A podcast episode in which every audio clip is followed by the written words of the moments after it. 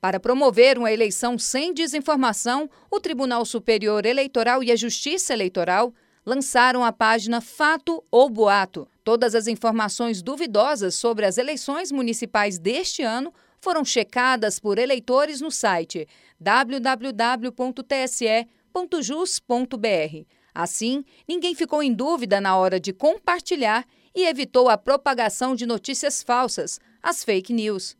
Dois meses depois da criação do grupo de checagem, o balanço feito pelo TSE é positivo. Nesse período, 245 matérias foram checadas pelas nove agências parceiras da página Fato ou Boato. Só no primeiro turno das eleições, realizado em 15 de novembro, oito novos assuntos foram publicados e 34 checagens foram realizadas antes de serem postadas. No segundo turno das eleições, em 29 de novembro, quatro assuntos inéditos foram divulgados e 12 checagens foram feitas pelas agências parceiras. A criação do grupo teve e ainda tem um importante papel.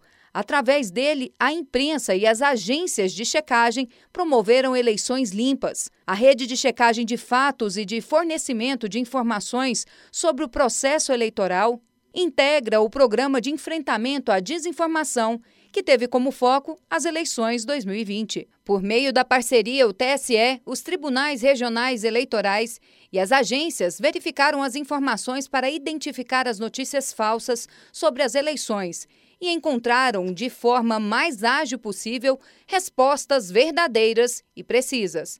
As notícias checadas a partir desse grupo foram publicadas na página Fato ou Boato, disponível no portal da Justiça Eleitoral.